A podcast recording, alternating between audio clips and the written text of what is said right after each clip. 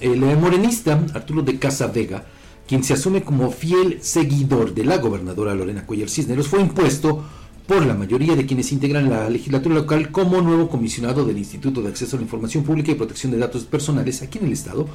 Él va a ocupar este cargo de el 2 de enero de 2024 al 31 de diciembre de 2030. En sesión extraordinaria ayer también fue impuesto como suplente Jaime Martínez Sánchez, otro lorenista quien hace unos meses, cuando fungía como secretario ejecutivo de la Comisión Estatal de Derechos Humanos, fue evidenciado en algunos medios por solicitar a Tania N que retirara la queja que promovió en contra de su esposo, de su entonces esposo Luis Antonio Ramírez, actual secretario de gobierno, por violentar sus derechos al incumplir con el pago de pensión alimenticia para su pequeño hijo. Ah, bueno, la designación de ambos, de Arturo de Casa y Jaime Martínez, se dio, se dio con el voto mayoritario de la bancada de Morena y sus aliados en el Congreso local. No podía ser de otra forma, ¿verdad? En medio de la inconformidad de la diputada priista Blanca Aguila Lima, quien preside paradójicamente la Comisión de Información Pública y Protección de Datos Personales. Vamos a escuchar cuál fue la queja de la diputada priista Blanca Águila. Opacidad,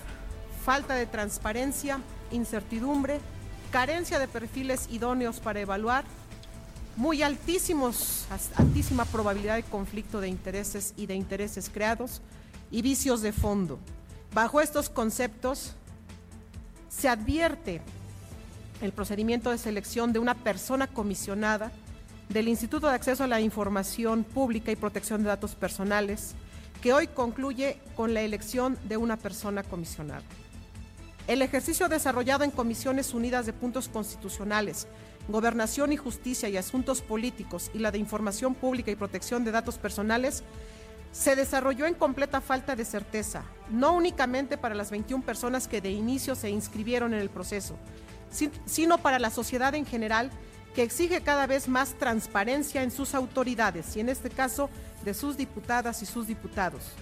La elección de un comisionado del órgano garante de la transparencia en Tlaxcala, enmarcado en condiciones de falta de certeza en el proceso de selección, contrasta completamente con el concepto de gobierno abierto y de parlamento abierto. Contrario al anterior, desde el inicio del proceso de selección, denuncié públicamente la falta de transparencia para elegir, primero,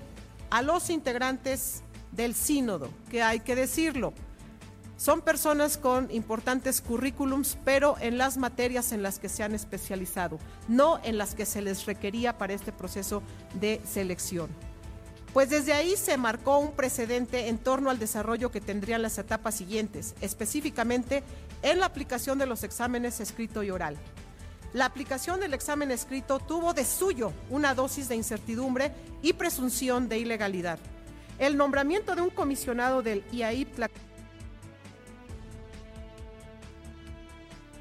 IAIP está marcado por la falta de precisamente dos de los conceptos que ese órgano tutela, la transparencia y el acceso a la información. Por eso, en el marco de la elección de la nueva persona comisionada del IAIP, la sociedad debe observar la manera de cómo no se deben hacer las designaciones públicas desde el Poder Legislativo, pues en esta ocasión carecimos de principios fundamentales en máxima publicidad, difusión y certeza, entre muchos otros conceptos que le garantizan a las y los tlaxcaltecas que este poder es garante de la legalidad y respetuoso de sus procedimientos.